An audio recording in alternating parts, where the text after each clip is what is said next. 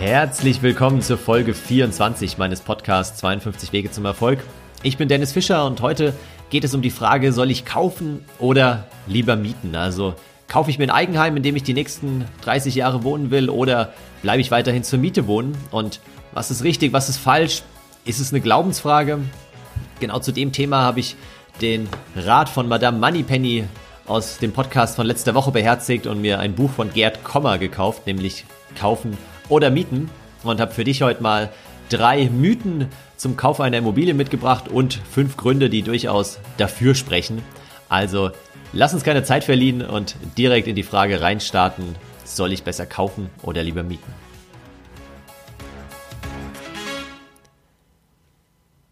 Ja, ich weiß nicht, äh, wie es dir geht, aber ich bin jetzt so mit Mitte 30 in dem Alter, wo man eben drüber nachdenkt, soll ich mir eine eigene Immobilie kaufen, eine Wohnung, ein Haus?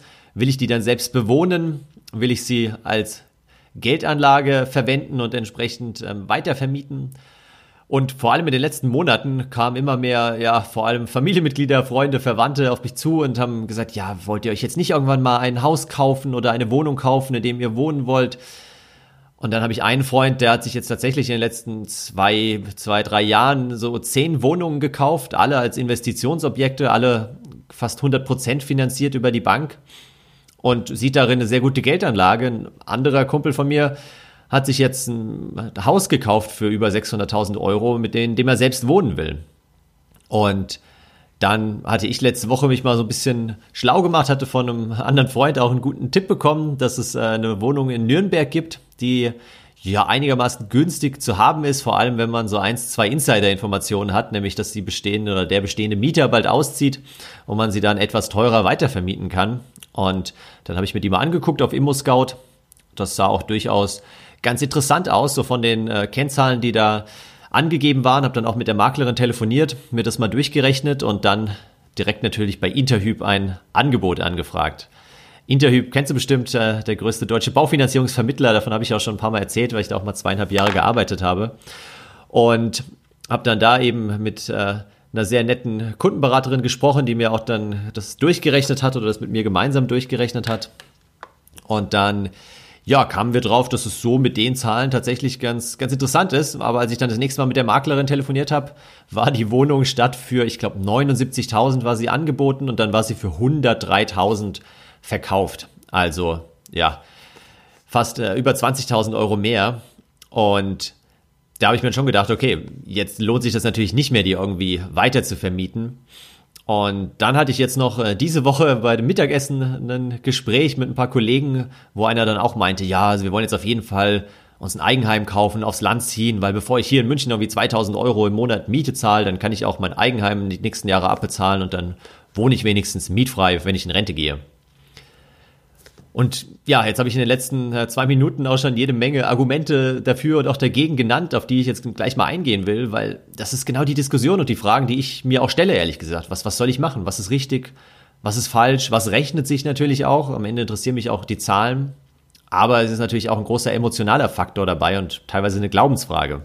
Und deswegen kam mir hier dieses Buch Kaufen oder Mieten von Gerd Kommer ziemlich recht, weil ja er da sehr nüchtern und rational rangeht und Daraus habe ich mal ein paar Zahlen, Daten, Fakten für dich mitgebracht und danach, wie gesagt, so drei Mythen beim Kauf einer Immobilie und auch fünf Gründe, die durchaus dafür sprechen, sich ein Eigenheim zuzulegen.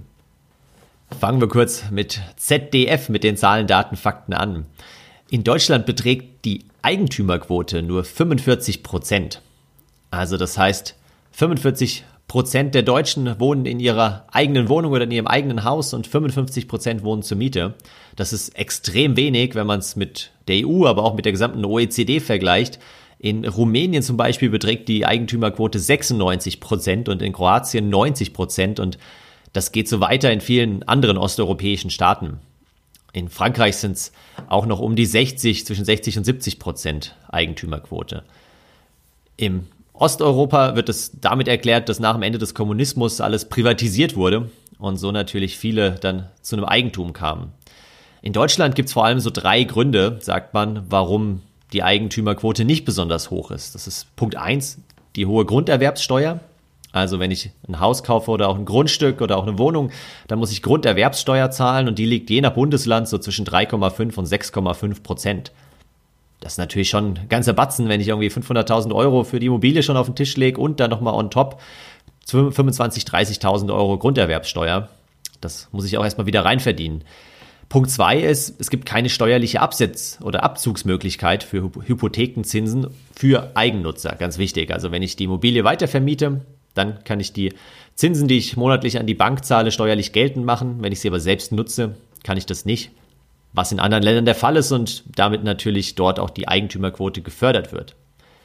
Der spannende Punkt fand ich war der dritte, nämlich der soziale Wohnungsbau, der ja eigentlich gut gemeint ist in Deutschland, womit man eben ja, Personen, die nicht so gut verdienen, dann entsprechend eine Wohnung zur Verfügung stellt, eine günstige Wohnung. Das führt aber natürlich dazu, dass die sich keine Wohnung kaufen, was sie vielleicht machen würden, wenn man statt diesen sozialen Wohnungsbau zu subventionieren, ihnen quasi den Immobilienkauf subventionieren würde, dann würden auch ähm, finanziell schwächere gestellte Personen darüber nachdenken, sich eine kleine Wohnung entsprechend zu kaufen und über die nächsten Jahre, über die nächsten Jahrzehnte abzuzahlen.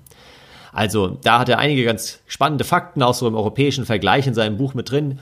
Ich will aber gar nicht genau weiter darauf eingehen, sondern jetzt kommen wir zu den drei großen Mythen beim Kauf einer Immobilie. Mythos Nummer eins. Und bevor ich zu Mythos Nummer eins komme, muss ich jetzt mal kurz eine Wahrheit mit dir teilen, weil normalerweise und in den letzten 23 Podcast-Folgen habe ich, hab ich eigentlich nie geschnitten. Und diesen Mythos jetzt versuche ich ohne Witz jetzt, glaube ich, gerade zum zehnten Mal aufzunehmen. Dementsprechend bin ich auch super gut gelaunt. Nein, Spaß beiseite. Also kleiner äh, Insight. Ich habe jetzt äh, gerade zum zehnten Mal versucht, diesen Mythos Nummer eins aufzunehmen und Jetzt habe ich beschlossen, okay, komme was wolle, ich ziehe es jetzt einfach durch. Ich hoffe, ich kann es verständlich erklären und wenn nicht, dann musst du vielleicht diesen Mythos zweimal anhören, aber das hoffe ich nicht. Ansonsten musst du dir einfach die Excel-Tabelle runterladen, von der ich jetzt sprechen werde, weil ich werde es nicht noch ein elftes Mal aufnehmen. Oh mein Gott. Also, Mythos Nummer eins: Miete zahlen bedeutet Geld zum Fenster hinauszuwerfen. Und das ist so ein Argument, was ich immer wieder höre. Ja, warum soll ich jetzt hier 2000 Euro Miete im Monat zahlen und dementsprechend 24.000 Euro im Jahr und am Ende sehe ich das Geld nie wieder? Da kann ich es auch gleich verbrennen sozusagen. Da kaufe ich mir lieber eine Immobilie, zahle die ab über die nächsten 30 Jahre und dann weiß ich, was ich habe, so nach dem Motto. Ja, aber die spannende Frage, die sich auch Gerd Kommer in dem Buch stellt, ist ja, mal angenommen, wir haben jetzt zwei Parteien, jeder hat irgendwie 300.000 Euro zur Verfügung, weil sie gespart haben, geerbt haben, ist ja egal. Beide Parteien haben 300.000 Euro zur Verfügung wie lege ich die jetzt am besten an? Zahle ich davon, kaufe ich mir davon Immobilie, in der ich selbst wohne? Oder Variante 2, lege ich die eben in passiven ETFs an, die nicht mal besonders gut jetzt irgendwie verzinst sein müssen, sagen wir mal so ein Weltportfolio. Und dann schaut man sich eben nach 30 Jahren wieder an, wer hat jetzt mehr Vermögen. Der, der nach 30 Jahren die Immobilie wieder verkauft, damit er wieder eben das Geld in Cash hat, oder der, der nach 30 Jahren sein ETF-Portfolio verkauft. Wer von beiden steht besser da? Das ist so die Grundidee und dazu hat Gerd Kommer eben in dem Buch auch eine Excel-Tabelle äh, Tabelle entwickelt, die ähm, sehr kompliziert ist, aber wenn man sich mal so ein bisschen reingefuchst hat, was ich gestern gemacht habe, ähm, ist sie gar nicht mehr so schwierig zu verstehen.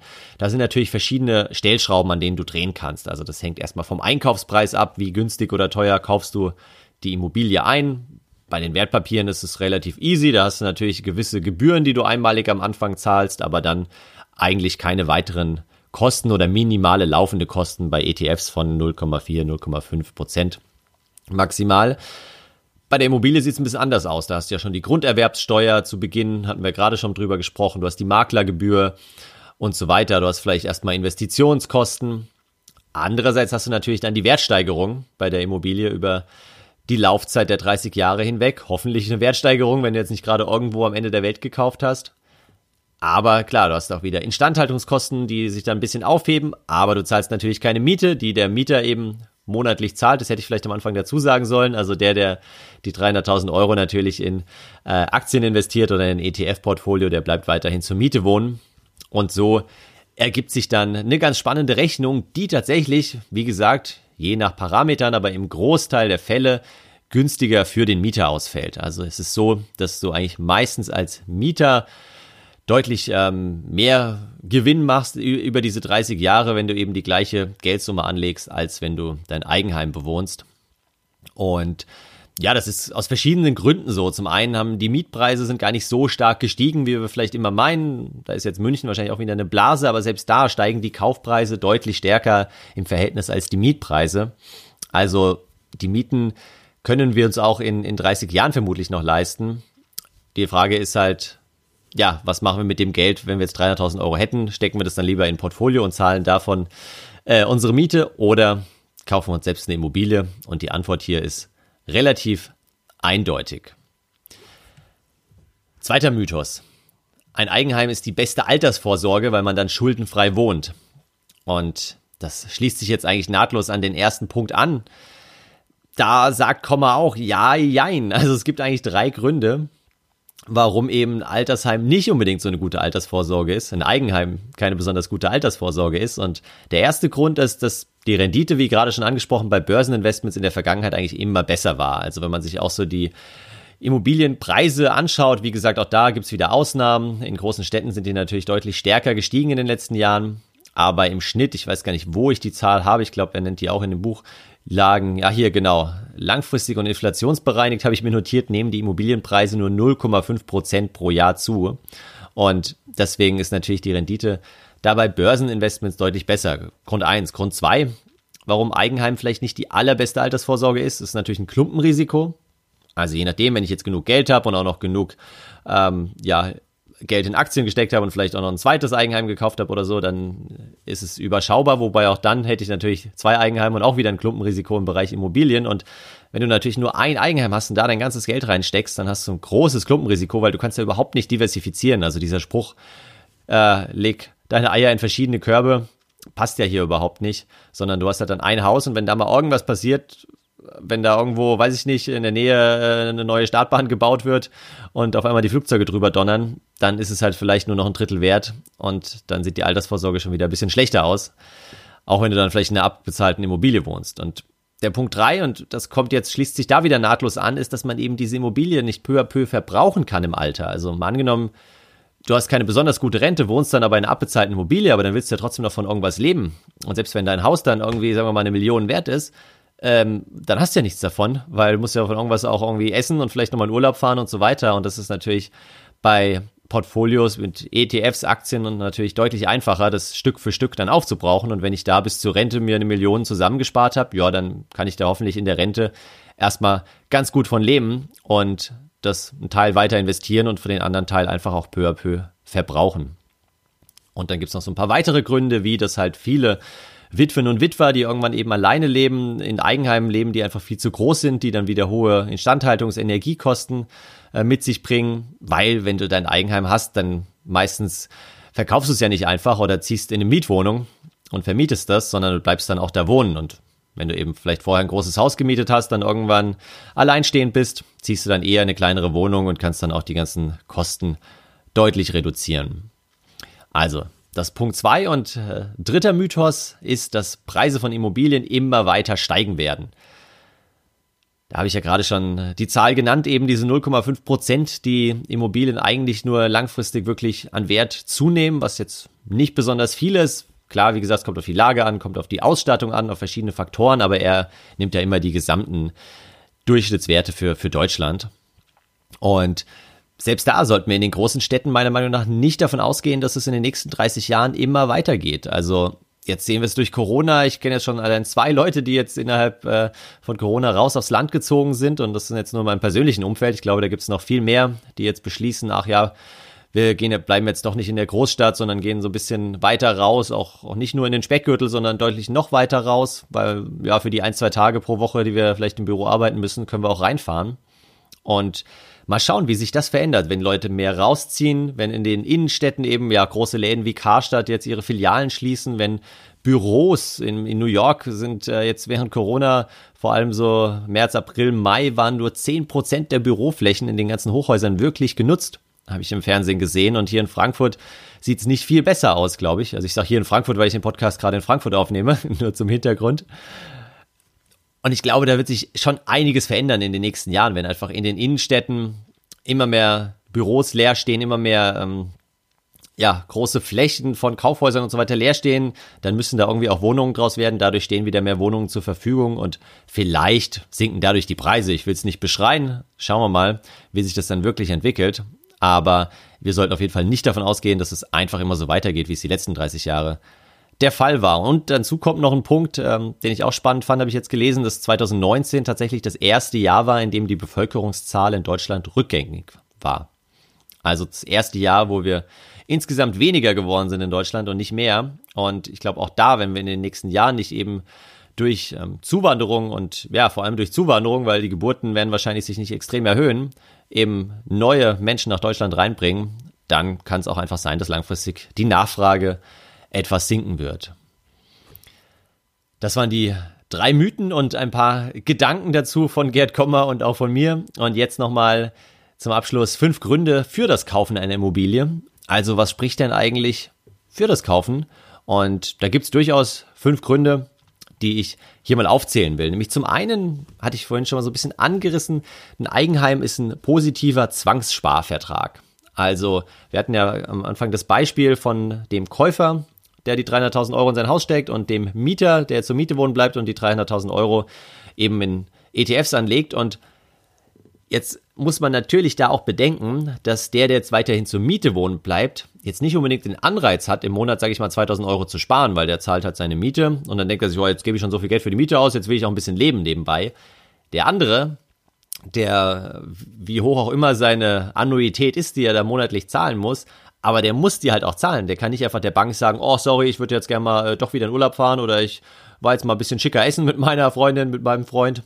Äh, wir zahlen dann nächsten Monat die Rate. Nee, das geht natürlich nicht. Das heißt, das ist so ein Zwangssparvertrag und das habe ich auch damals schon, als ich noch bei Interhyp gearbeitet habe, ähm, gesehen oder mit, mit den Kollegen da gesprochen. Ich war ja nicht im Vertrieb tätig, aber die Kollegen aus dem Vertrieb haben mir immer bestätigt, dass die Leute, die ein Eigenheim haben, deutlich höhere Sparraten haben und auch dann dadurch wiederum deutlich besser dastehen im Alter. Also das ist ein spannender Punkt, weil sie eben während der Immobilienfinanzierung einfach, ja, disziplinierter leben mussten, um diese Raten abzubezahlen und dadurch auch entsprechend am Ende mehr Geld zur Verfügung hatten.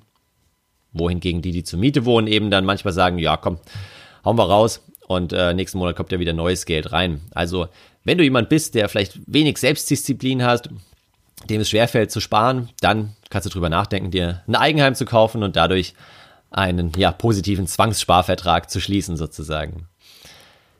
Punkt zwei: Immobilie ist leichter zu verstehen. Und da gebe ich dir völlig recht. Also als ich meine Wirecard-Optionsscheine gekauft habe ab äh, vor ein paar Monaten, da habe ich auch so ein bisschen äh, ja, an meinem eigenen Verstand gezweifelt. Aber dann dachte ich mir auch, komm, ich probiere es einfach mal. Und ich, äh, ja, es, es ist auch gut gegangen in dem Fall. Aber Natürlich sind Aktien, ETFs und dann auch Optionen, Zertifikate und so weiter deutlich komplizierter als jetzt eine Immobilie. Wobei für manche, die sich natürlich auch mit Immobilien äh, nicht besonders gut auskennen, ist, ist das auch nicht so easy.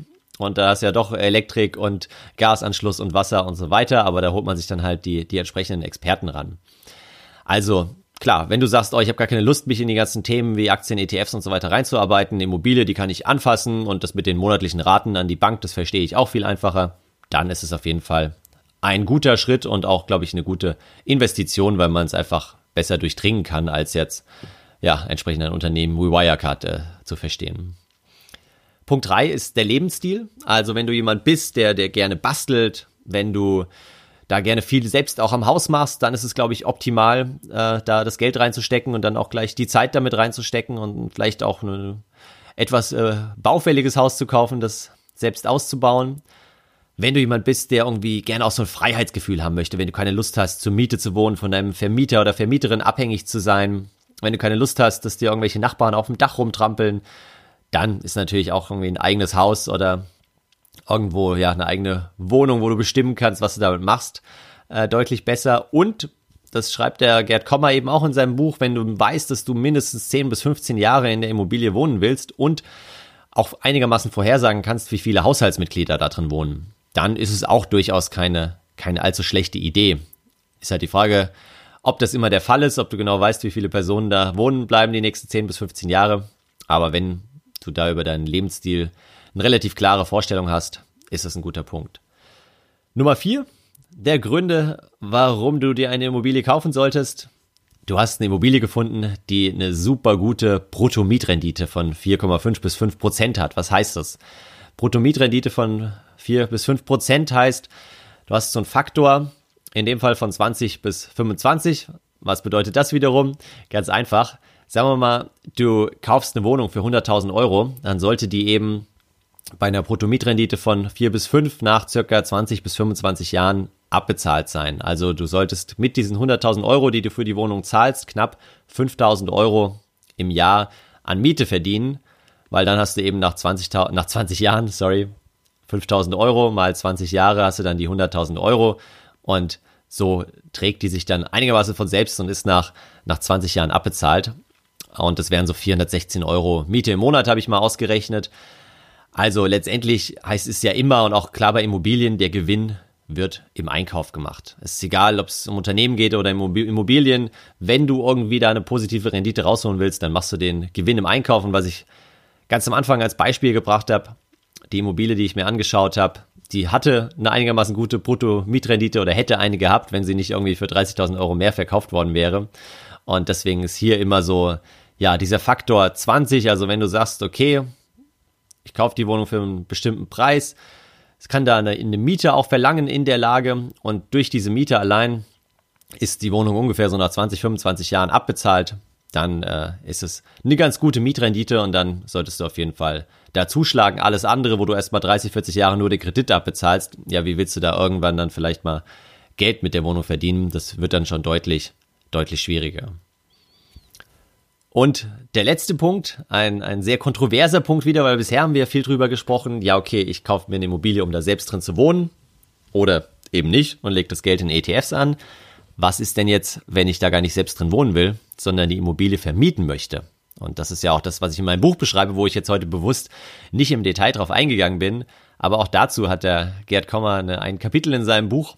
Und ja, die Quintessenz kannst du dir wieder denken, er rät davon ab. Also aus verschiedenen Gründen. Natürlich hängt es immer wieder von verschiedenen Faktoren ab. Wenn ich eine super gute Immobilie finde zum fairen Preis, wo ich vielleicht nur noch ein bisschen was renovieren muss und auf einmal kann ich die irgendwie für 200 Euro mehr im Monat vermieten, ja, tipptopp, dann kann man das machen. Man hat natürlich auch den Hebel, wenn man jetzt äh, eine Wohnung kauft für 100.000 und finanziert die vielleicht zu 80, 90 Prozent durch die Bank, ja top, dann setze ich irgendwie 10.000 Euro ein, krieg 90.000 von der Bank, da habe ich natürlich einen ganz anderen Hebel, als wenn ich komplett nur einfach äh, 10.000 Euro irgendwo in ETF-Portfolio stecke, das ist auch klar. Also es gibt schon verschiedene Fakten, die dafür sprechen. Ich will aber noch mal ein paar nennen, die dagegen sprechen, eben selbst so als Einzelinvestor aufzutreten und dann Immobilien äh, zu vermieten.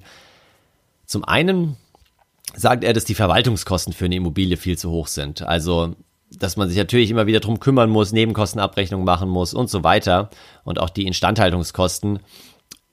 Ja, kosten eben einfach doch immer wieder Geld und wenn man nur eine Wohnung hat, kann man da auch keine großen Skaleneffekte nutzen und dann ist es für eine Privatperson einfach zu teuer. Es ist wenig Markttransparenz da in diesem ganzen Markt. Das heißt, es gibt natürlich auch viele große Player, die haben viel bessere Kontakte, die wissen viel mehr, ähm, für welchen Preis können Sie eine Wohnung einkaufen, für welchen Preis können Sie die richtig gut vermieten, was kosten vielleicht auch die Handwerker in der Region und so weiter. Also wenn ich da als Einzelinvestor auch wieder auftrete, fehlt mir natürlich so diese, oder schadet mir diese fehlende Markttransparenz und, und mir fehlt einfach das, das Know-how.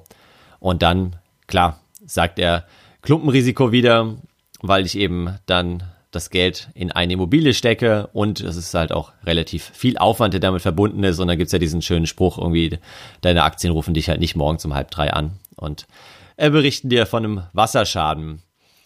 Also insgesamt ist er da eher skeptisch eingestellt. Nichtsdestotrotz glaube ich, wenn man da dran bleibt und dann eben vielleicht nicht nur eine Wohnung, sondern wie der eingangs angesprochene Kumpel von mir vielleicht fünf, sechs, sieben, zehn Wohnungen äh, finanzieren kann über die Bank, die das mitspielt, dann ist es auf jeden Fall auch eine gute Sache, weil dann kommt man automatisch irgendwann so tief in das Thema rein, dass man dann auch Ahnung hat, dass man dann auch seine Handwerker entsprechend an der Hand hat und es dann auch wieder finanziell Spaß machen kann.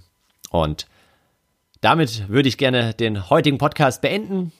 Ich hoffe, du konntest ein paar Denkanstöße mitnehmen und ja, für dich vielleicht mal so ein bisschen überlegen, was kommt jetzt in Frage, mieten oder kaufen, was spricht dafür, was spricht dagegen. Du hast gemerkt, ähm, gerade beim Kaufen und das dann selbst bewohnen, also die Eigennutzung der Wohnimmobilie, ja, sind vor allem emotionale Faktoren, die da häufig eine Rolle spielen und das ist völlig okay, wenn man das nur dann nicht versucht, irgendwie krampfhaft rational zu begründen und sagen, ja, das lohnt sich einfach mehr. Nee, am Ende haben wir gesehen, lohnt sich meistens mehr, wenn man das Geld eben in ein ETF-Portfolio steckt und zur Miete wohnt, aber es gibt natürlich diverse Ausnahmefälle, wo es sich auch lohnen kann, in Immobilien zu investieren und ansonsten schau dir gerne mal das Buch an von Gerd Kommer und äh, hol dir auch die Excel-Tabelle und spiel damit mal ein bisschen rum und fuchs dich in das Thema rein.